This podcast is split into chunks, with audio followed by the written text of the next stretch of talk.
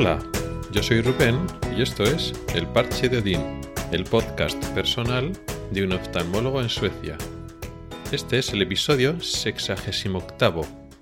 Voy a hablar de la tutoría de residentes. Como anuncié en el episodio pasado, esta semana me tocaba hacer un curso para tutor de residentes y eso es lo que he hecho durante dos días enteros. Han sido dos días de formación, vamos a llamarlo así, en las cuales en vez de ir al hospital he ido a un campus, sí, es un campus, es un campus perteneciente, digamos, a la universidad, al que a la que pertenece también el hospital, y han sido dos días enteros de aprendizaje a ser, vamos a llamar así, tutor de residentes.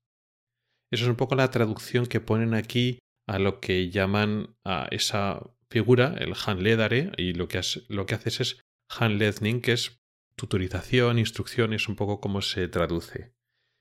Y iba con una idea que no sabía muy bien un poco en qué iba a consistir, porque en España el tutor de residentes cumple una función igual, lo que yo pensaba que era diferente, cumple una función de ayudar y coordinar un poco cómo funcionan los residentes dentro de un servicio, en este caso de oftalmología. Los residentes son médicos en formación, que en el caso de España son cuatro años de residencia para que el médico recién acabado, por decirlo así, se convierte en especialista. Entonces tú haces tu residencia, tu formación, tu aprendizaje en oftalmología, que son cuatro años.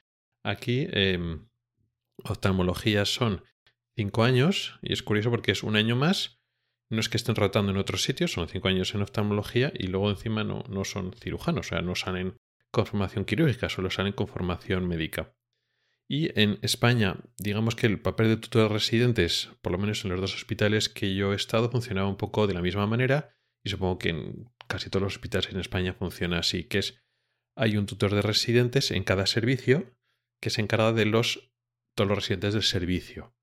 Igual en servicios muy muy grandes igual pues se lo reparten de alguna otra manera, pero en general pues hay un tutor y entonces organiza a los residentes pues las rotaciones o bueno pues los organigramas y supongo que si hay algún problema o lo que sea pues el tutor residente se organiza. Pero luego después lo que es el aprendizaje lo hacen con respecto a todos los todos los médicos adjuntos, todos los especialistas participan en mayor o menor medida de la formación de los residentes, de tal manera que el papel de tutor es un papel más, si lo queremos llamar, administrativo y de coordinación, pero luego la formación efectiva, la docencia de quien aprende los residentes no es solo del tutor, el tutor es un oftalmólogo más y el resto de especialistas del servicio pues enseñan a los residentes según sus rotaciones, de tal manera que en la práctica aunque yo nunca he sido tutor de residentes porque es un puesto administrativo que no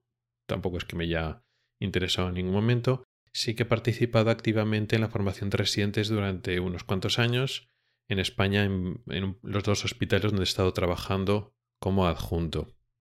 Entonces, cuando un residente estaba rotando en la sección donde estaba yo, pues los meses que estuviera, pues eh, aprendía, ¿no? Aprendíamos, eh, aprendía conmigo y con mis otros compañeros de sección, pues lo que tocar en este momento, ¿no? Pues en mi caso, pues, oftalmología infantil, neurooftalmología, estrabismo, ese tipo de cosas.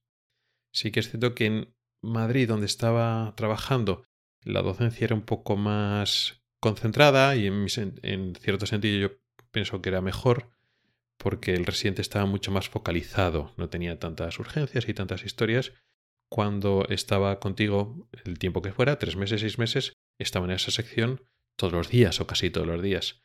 Luego después en Logroño la docencia no estaba tan, tan bien enfocada, por decirlo así. Sí, el residente teóricamente estaba contigo X tiempo, pero luego no estaba, porque un día tiene urgencias, otros iban no sé dónde, no sé qué. O sea, la, digamos, la docencia no era tan continuada. Pero en cualquier caso, realmente tú te encargabas ¿no? de la docencia de ese residente y te implicabas muchas veces en la medida que el residente se implica, claro. Hay residentes que se implican más, residentes que se implican menos. Pero en cualquier caso, a mí siempre me ha gustado la docencia, tanto a nivel médico como a nivel quirúrgico. Aquí en Suecia, y concretamente en el hospital donde trabajo, parece que las cosas funcionan de forma diferente, de tal forma que no hay un solo tutor de residentes que haga el papel organizativo. Sí que hay una figura que es la que yo asimilo a lo que es el tutor de residentes en España, que es el director de estudios, vamos a llamarlo así.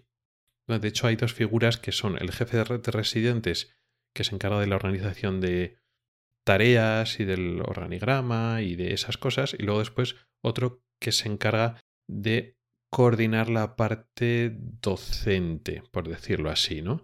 Y es un puesto administrativo de pues, papeleo y de organización y tal.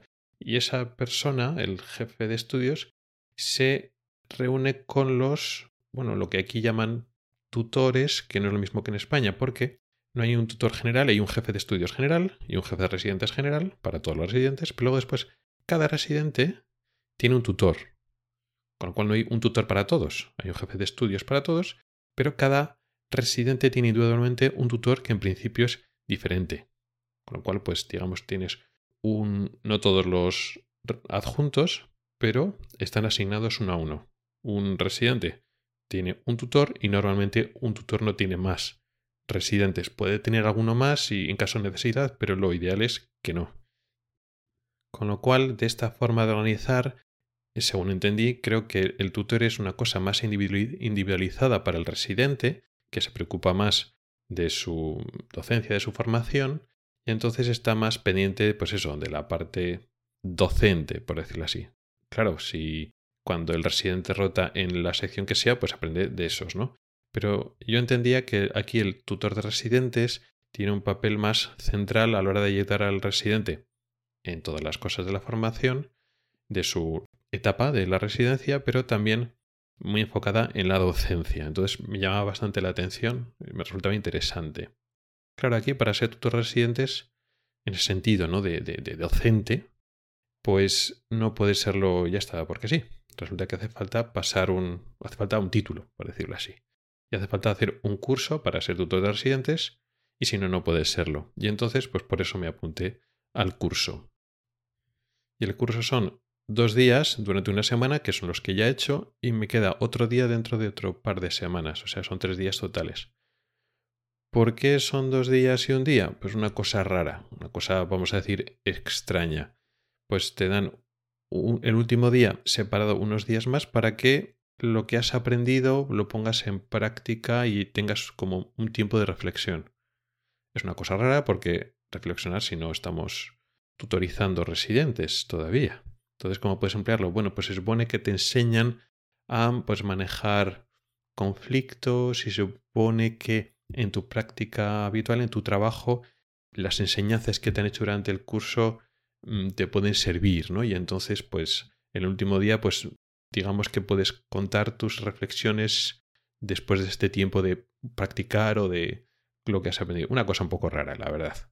El curso en sí, yo lo esperaba de otra manera, ha sido diferente, pero también ha sido un cambio, ha sido otra cosa que no esperaba, que he aprendido que realmente lo de tour de residentes no es tan importante en la docencia. Pensaba que iba a estar más enfocado sobre todo en la docencia, en centralizar y ayudar al, al residente pues en varias cosas, en concreto en la docencia, pero no, la docencia no es tu campo.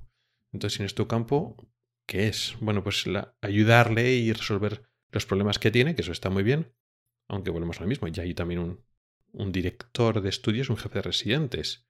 Entonces hay como muchas figuras aquí que ayudan al residente, pero parece que nadie se ocupa realmente de su docencia. Entonces ha sido un poco raro para mí. Así que en este contexto sabiendo que el tutor de residentes no se encarga tanto de la parte docente, sino se encarga de otra cosa, otra cosa que igual no me atrae a mí tanto, a mí lo que me gusta es, pues eso, estar con los residentes, enseñarles eh, que tú les enseñas la parte que ellos desconocen, ellos también te contagian pues el interés de la novedad de todo y digamos que se puede hacer un buen equipo. Eso se puede seguir haciendo sin ser tutor de residentes. Entonces, bueno, por lo menos ya tengo el curso hecho, por si acaso en un futuro, a corto, medio plazo o a largo plazo me interesa.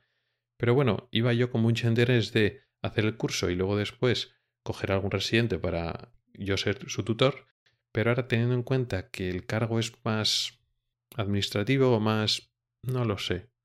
Eh, te reúnes con el residente cada X tiempo, para que te cuente pues cómo va su carrera, sus problemas y tal, pero de una manera un poco abstracta, no es concreta para ayudarle en temas formativos porque no es la función del tutor, entonces no lo tengo muy claro si ahora tengo muchas ganas de, hacerlo.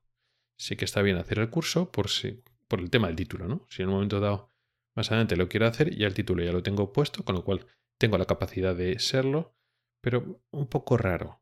La verdad es que la forma en que aquí entienden lo que es la formación, la tutorización, es un poco diferente en España. Aquí también hay un poco de choque o diferencia cultural. No voy a decir que una cosa sea mejor, que otra cosa sea peor. Igual en España se preocupan demasiado poco y se reúnen demasiado poco con el residente para solucionar sus problemas. Pero bueno, aquí no quiere decir que por preocuparse más por el residente automáticamente resuelven los problemas, no. Al residente le dan voz, ¿no? Entonces escucha sus problemas, pero tampoco es que lo resuelvan.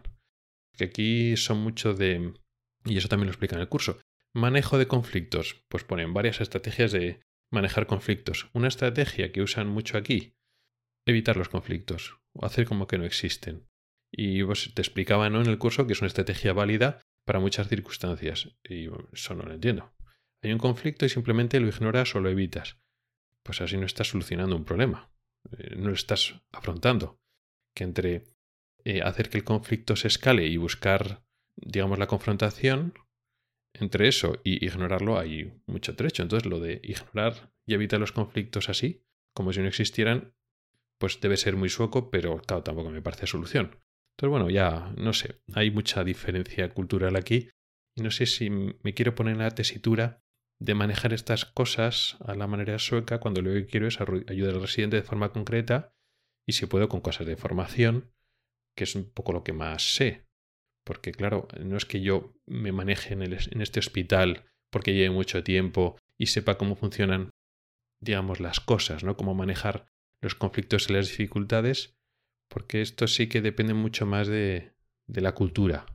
Mientras que lo que es la, la docencia, y lo que es cómo funciona pues la parte médica, la parte quirúrgica, eso no depende tanto de la cultura, sino es una cosa más internacional y eso es donde me, noto mejor, me, me siento más a gusto.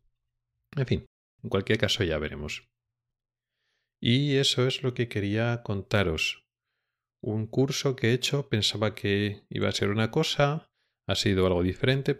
En cualquier caso, también esto es útil para mí, para aprender cómo funciona el pensamiento sueco, cómo se enfrentan a los conflictos o no se enfrentan a ellos, cómo funcionan las dinámicas hospitalarias y eso también me sirve, aunque luego después no me interese el tema de ser tutor, o sí, no, lo sé, pero realmente es un aprendizaje para mí y eso siempre es positivo. Gracias por el tiempo que has dedicado a escucharme. Puedes contactar conmigo por correo electrónico en elparchedodin.gmail.com, por Twitter o en el grupo de Telegram. En las notas del programa tienes un enlace para oír los episodios antiguos del podcast. Nos oímos la próxima semana. Hasta el próximo episodio.